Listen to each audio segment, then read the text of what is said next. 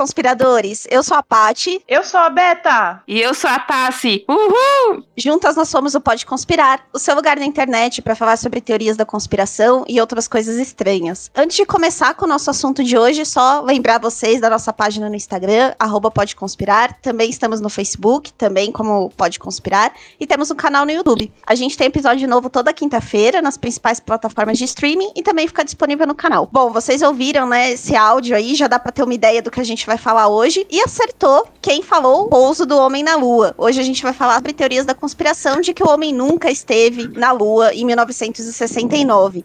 E aí, meninas, o que, que vocês têm aí para comentar sobre esse assunto? Bem, o que eu tenho é comentar o seguinte, que na época que houve o pouso na Lua, né, que se data de 20 de julho de 1969, havia a Guerra Fria. E havia, a Guerra Fria era uma disputa né, entre os Estados Unidos e a União Soviética. E, bem, eles tinham muito, tanto os Estados Unidos quanto a União Soviética, tinham muito conhecimento bélico, mas também tinha esse conhecimento de tecnologias para poder tentar descobrir como que, que era o universo, enfim, eles acabaram, né, os dois países disputa, é, disputando uma corrida espacial.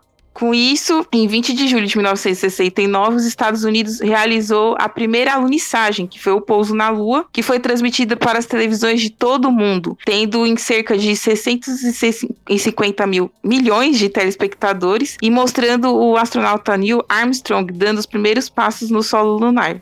E isso foi conhecido então como a missão Apollo 11, que foram mais outros astronautas juntos, como Michael Collins e o Buzz Aldrin. E fa lembrar que a galerinha que ouviu o episódio passado, essa corrida científica, ela se reproduz hoje com a corrida da vacina. Então a gente pode muito bem fazer esse paralelo a corrida da Guerra Fria que levou à corrida espacial no âmbito científico, assim também como hoje no âmbito científico a gente tem essa corrida pela vacina eficaz da Covid-19. E vale lembrar também, mais um, mais um, fazer mais um adendo aqui, que dentro disso que a Tassiane falou, né, a gente pode lembrar que as missões Apollo, elas consistem em 17 missões, certo? Então tem desde Apollo 1 até Apollo 17. Vale pesquisar um pouco para vocês verem com mais é, ênfase essas todas essas missões, mas a Apollo mesmo que a gente vai discutir aqui, que tem mais é, a ver com as teorias da conspiração, são aquelas que envolveram o ano de, 19, de 1969 a 1972. Vocês passaram, né, todo esse histórico aí, né, da, da missão da Apollo 11, da data que foi transmitido, mas tem, tem muita dúvida, né, sobre isso.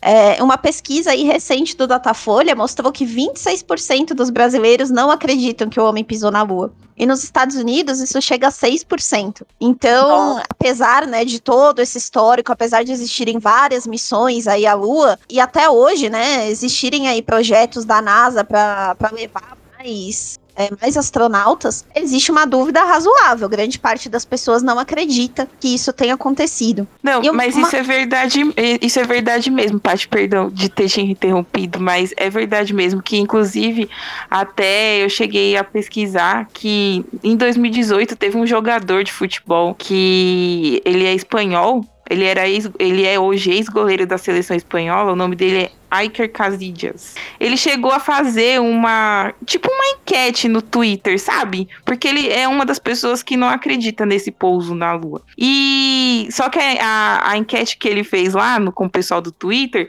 é um, também mostra, né, que assim, 58% das pessoas lá que responderam a enquete dele acreditam e 41,5% não acreditam.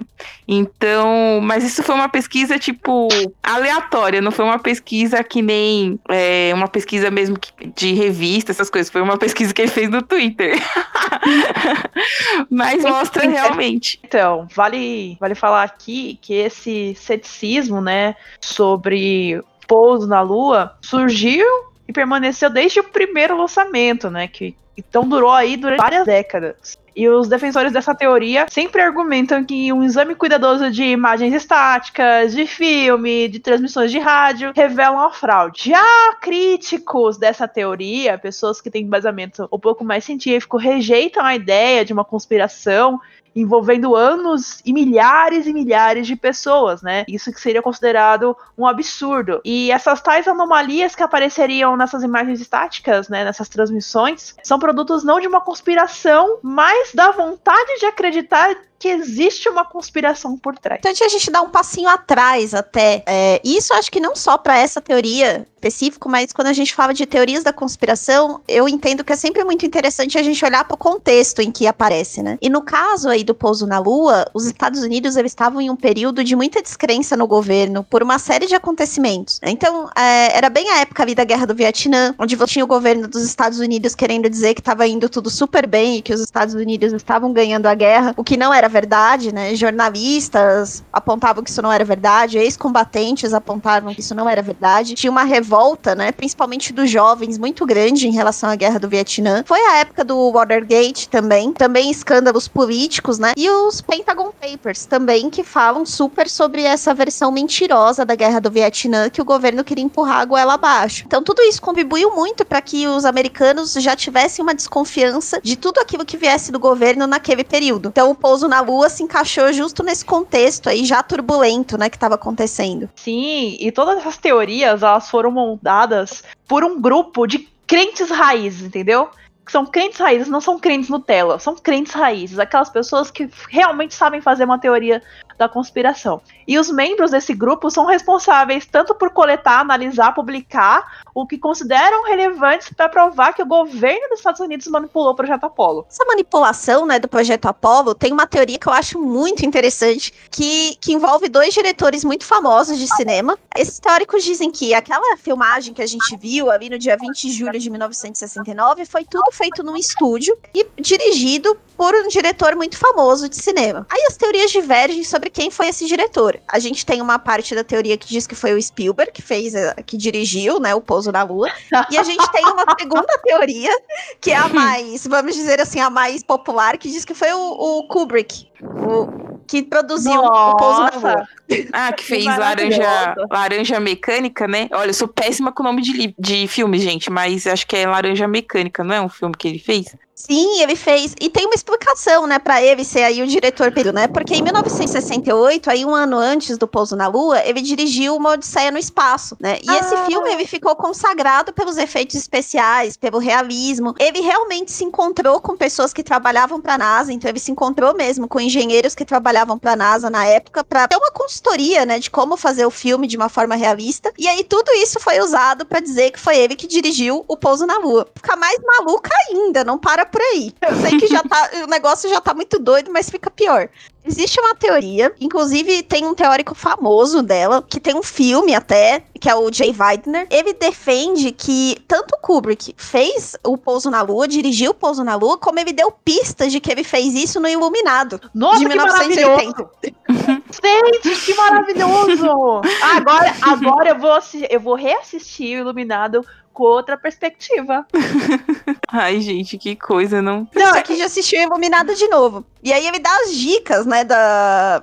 De onde tem aí os easter eggs, né? De que foi ele que produziu o Pouso na Lua. Ele fala da blusa do Danny, né? Do menininho do filme. É, ele usa uma, uma blusa da Apollo 11. Eu não lembrava desse detalhe no filme, mas aí buscando imagens no Google, realmente ele usa uma blusa com o foguete da, da Apollo 11. E o quarto proibido lá do hotel é o 237. Que aí essa teoria diz que esse número 237 foi usado porque é a distância média entre a Terra e a Lua. No livro Iluminado, o número do quarto correto é 217, não 237.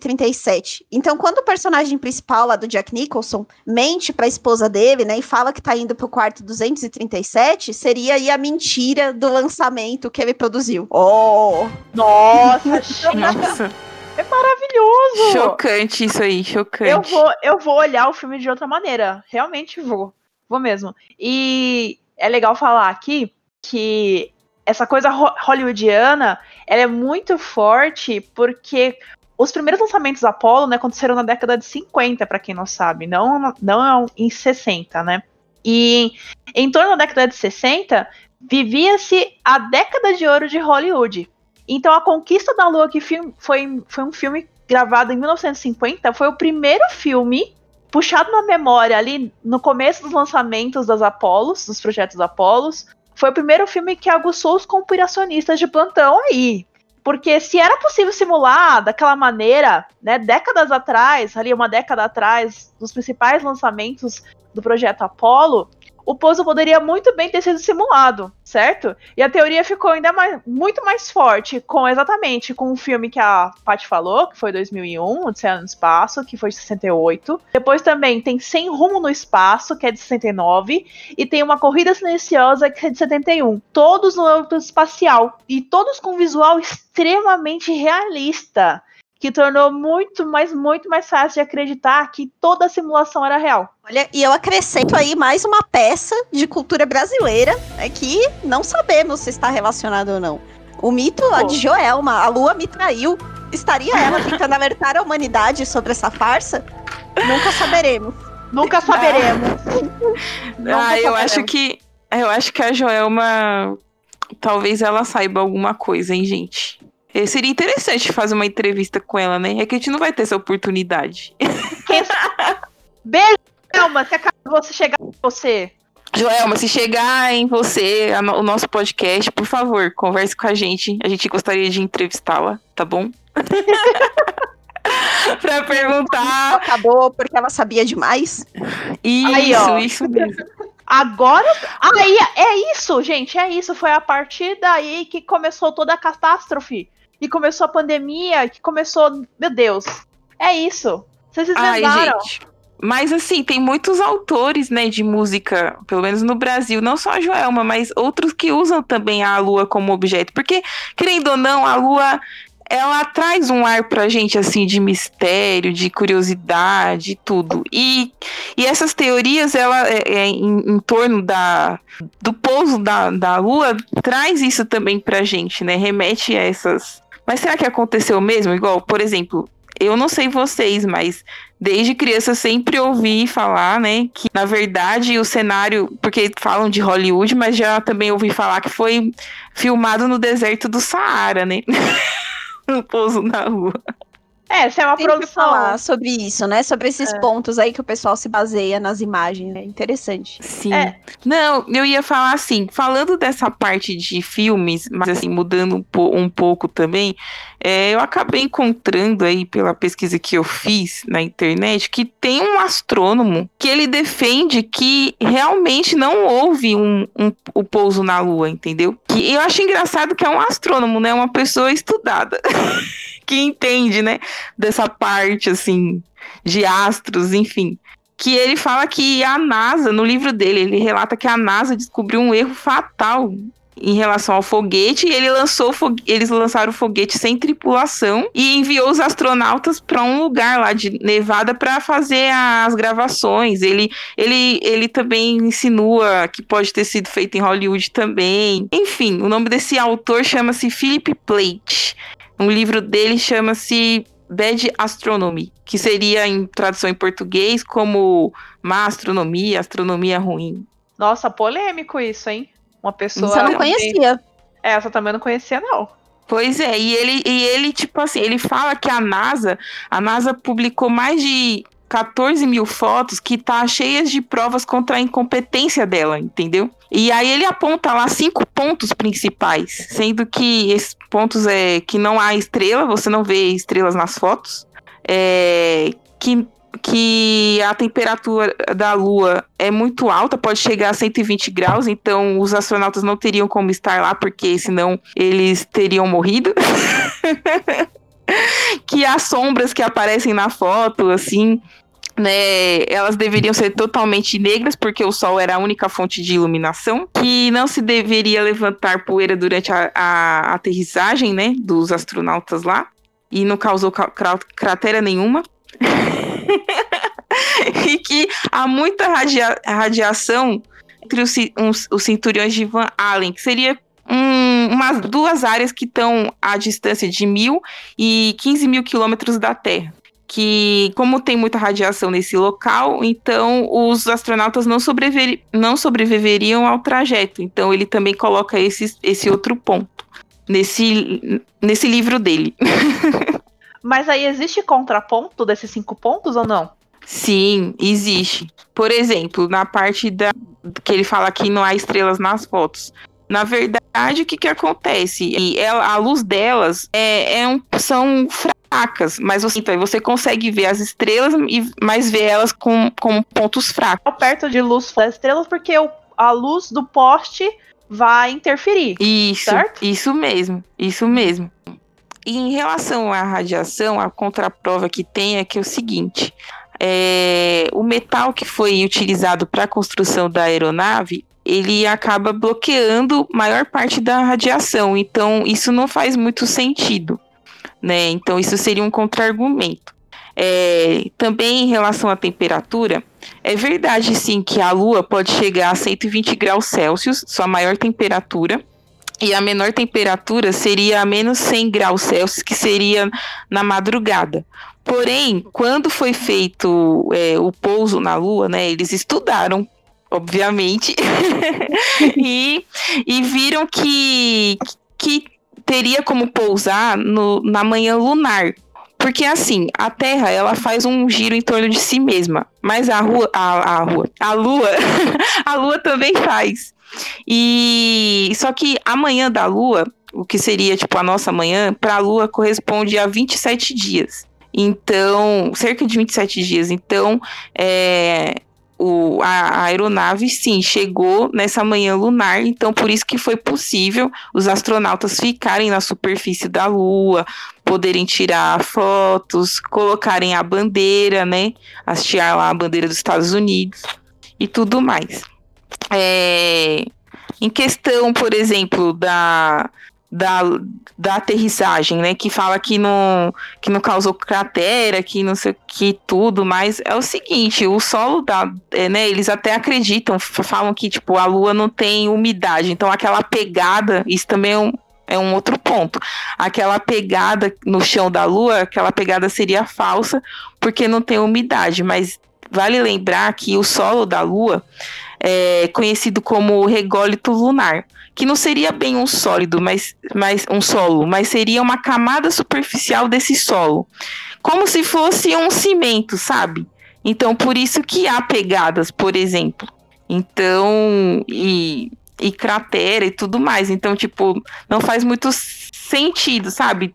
O que, o, aqui, o que essa teoria da conspiração posta por nesse livro pelo Philip Plate ele levanta esses pontos, né? Então não faz muito sentido.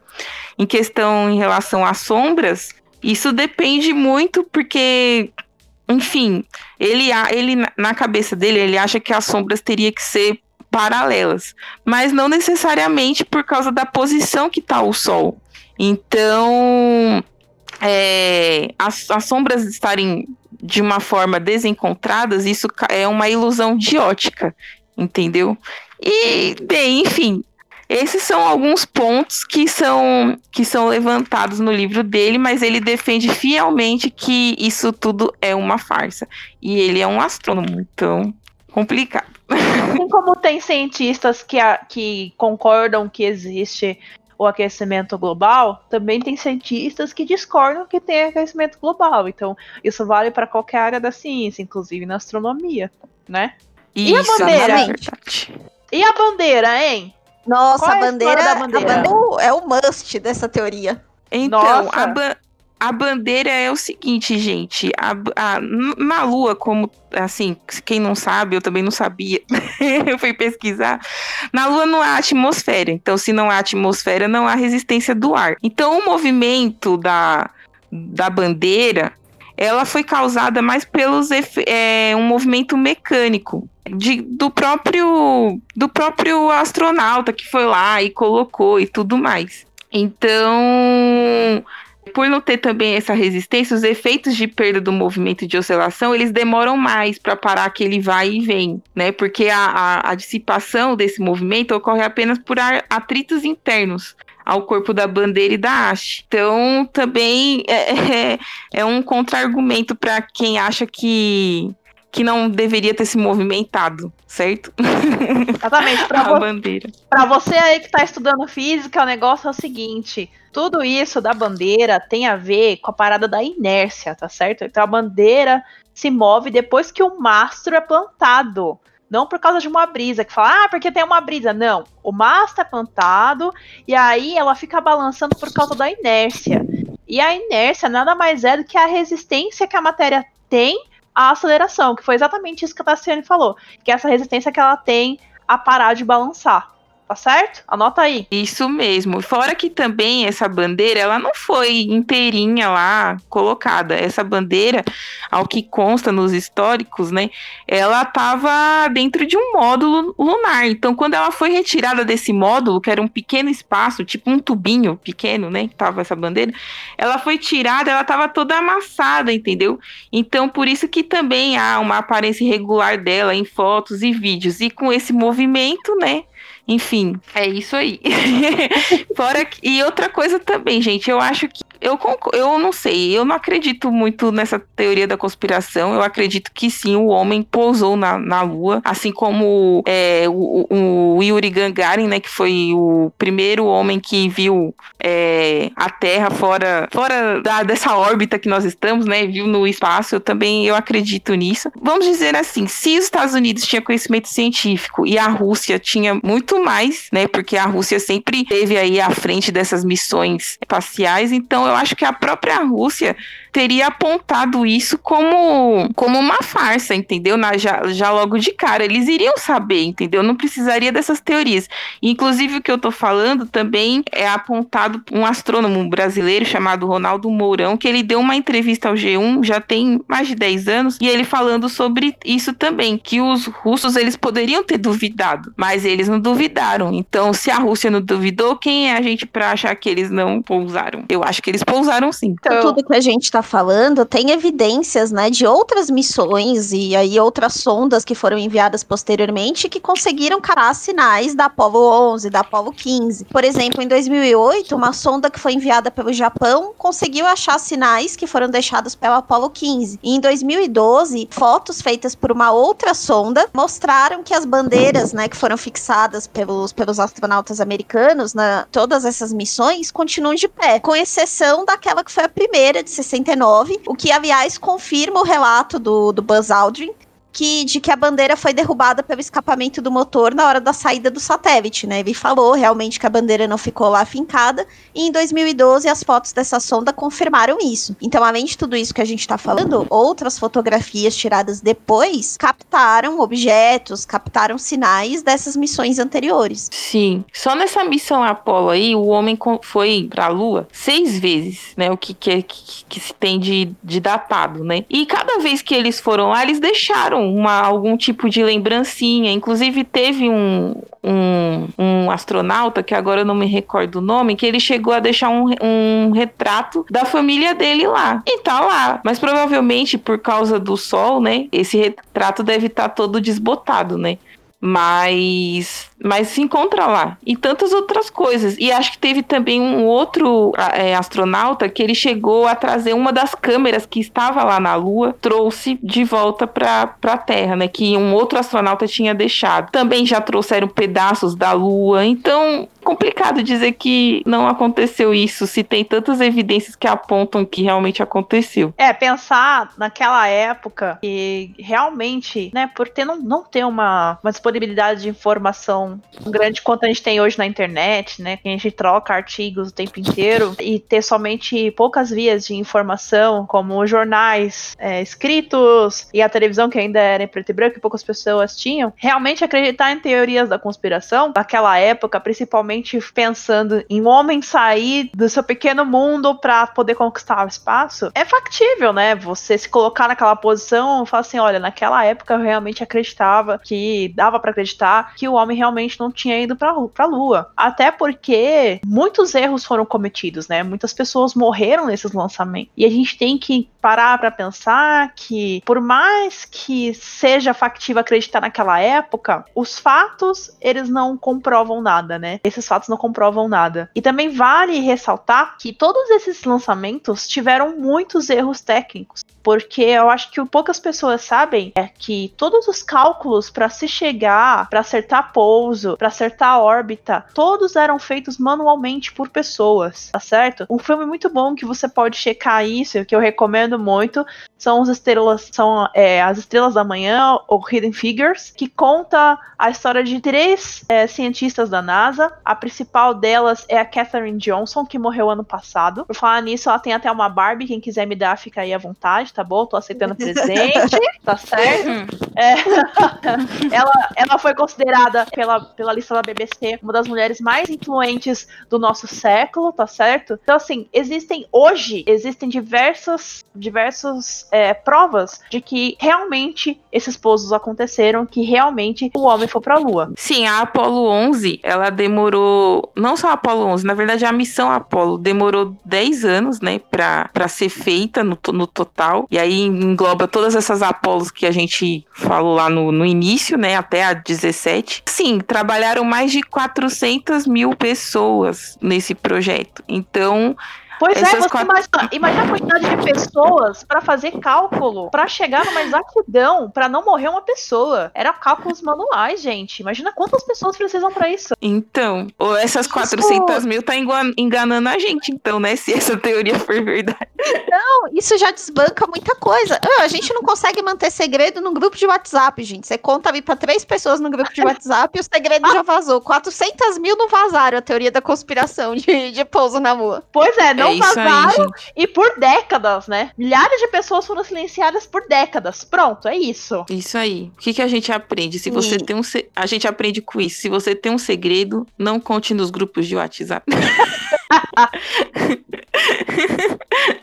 Né? Eu acho que uma coisa que contribuiu pra reacender um pouco né, essa história do, de que o pouso na Lua não aconteceu foi o fato de que a NASA apagou as fitas originais da ida à Lua, né? Isso foi confirmado, então a NASA já tinha falado sobre isso em 2009, em 2016 ela voltou a falar sobre esse assunto, é que realmente as fitas originais não existem mais. Essas gravações, segundo a NASA, estavam num estoque de cerca de 200 mil fitas que foram reutilizadas lá nos anos 70 e 80, e essas fitas foram reutilizadas com uma justificativa, assim, que é o que os teóricos da conspiração dizem, né? Que para um evento dessa magnitude, a justificativa não cola.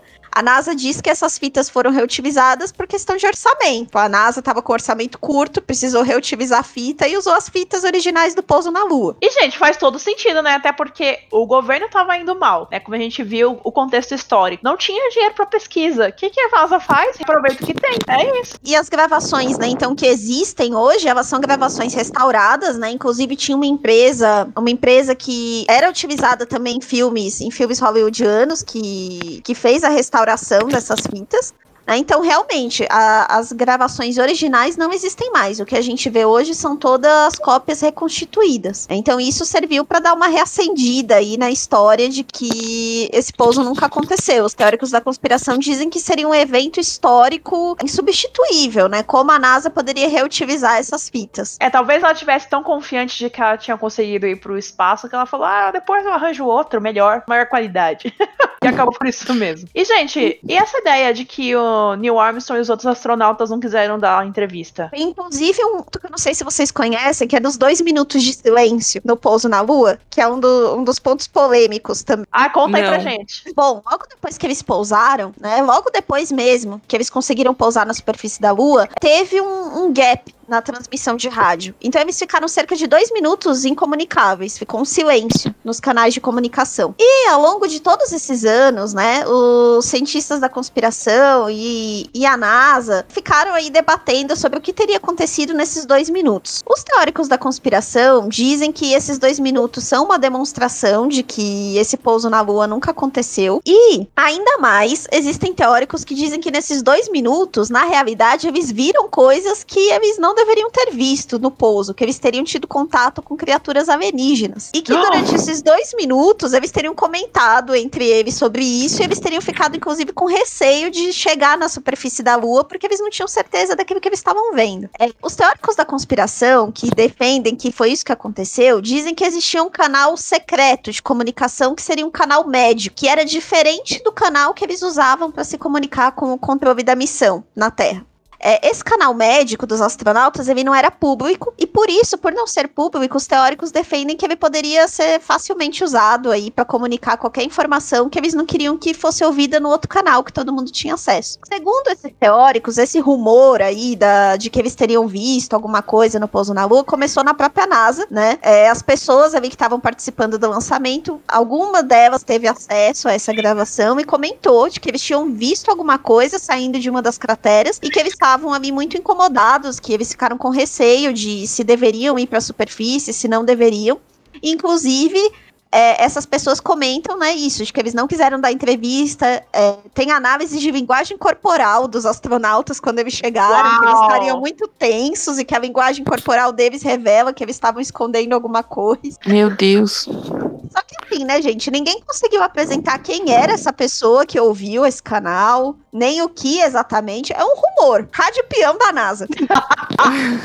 ah, mas eu ficaria com medinho. Nossa, nossa. Ah, não, gente. Olha, quem já teve experiências com extraterrestres, se alguém já teve, comenta também com a gente. Mas olha, eu não tive e espero não ter. Morro de medo dessas coisas. E se eu tivesse ido na viagem da Lua e tivesse, tivesse visto alguma coisa assim lá por lá, eu acho que eu também ficaria meio chocada. Não sei. Faz todo, faz todo sentido, assim eles se recusarem a, a dar entrevista, né? A, a, principalmente para esses teóricos que estavam lá de plantão para recolher esses uhum. dados, né? Para poder acusá-los ou de ser ingênuos, ou de que sofreram lavagem cerebral, na melhor das hipóteses, ou até mesmo serem chamados de mentirosos. Então, assim, faz todo sentido eles não quererem dar entrevista posteriormente. Né? A gente estava no período da Guerra Fria. É, a última coisa que os Estados Unidos iriam querer era dar, dar informação ou dar munição para que outra nação também conseguisse fazer o que eles fizeram. Perfeito. Então, todo sigilo era pouco, né, para essa missão. Né? A Tassi comentou aí da pegada, né, na, na Lua, que, que é um dos pontos que os teóricos batem, né? Mas teve uma outra polêmica envolvendo também a pegada, é, que foi mais recente, inclusive, foi numa foto que se postou lá do museu da NASA, que os, os uniformes originais, né, que eles usaram na missão estão até hoje, né, disponíveis para visitação. E aí uma pessoa fez uma análise de uma dessas fotos e comparou o pé do uniforme com a imagem do pouso na Lua, querendo dizer que não seria possível que aquela pegada teria sido produzida por aquele uniforme que eles estavam mostrando. E aí desbancando nessa teoria. Primeiro que a imagem que essa pessoa usou para fazer a comparação não era do Neil Armstrong, Armstrong era o do uniforme do Buzz Aldrin. E ela tava comparando com a pegada do Neil Armstrong, mas Boa. não era o uniforme dele. E outra coisa, né? Os astronautas, eles usavam um sapato de proteção além do uniforme. Então, assim, eles tinham um uniforme, né? Que é como se fosse ali um macacão de baixo. E por cima tinha um outro sapato de proteção. E se você olhar esse sapato de proteção, pode até deixar os links lá, vocês vão conseguir ver nas imagens, comparando com a pegada, é similar sim. Isso visivelmente. Você olha para o sapato de proteção e olha para pegada é similar. Não, é aquilo. Quem quer uma teoria da conspiração vai lá e constrói a teoria, não é mesmo? Foi o que essa pessoa tentou fazer. Ela tentou construir. Olha que maravilhoso. Com certeza, gente. Ah, mas eu não duvido de nada que as pessoas inventam, sabe? Por quê? Porque, ó, em, em relação mesmo ao pouso na Lua, eu tava pesquisando aí, né? Por exemplo, o nosso atual agora ministro da Ciência e Tecnologia, o Marcos Pontes, né? Ele foi o primeiro brasileiro que foi para o espaço. E existe uma teoria, fugindo um pouco da Lua, mas é uma teoria espacial, tá? existe uma teoria que ele só foi para essa missão porque ele entregou o ET de Varginha. entregou o ET de Varginha para os Estados Unidos. A nossa, essa agora, essa agora a gente vai ter que pegar, vai ter que buscar essa teoria aí agora. Então. Quando eu li isso, tipo, eu ri. Falei, mano, não acredito, velho. O pessoal inventa cada uma. Tudo bem.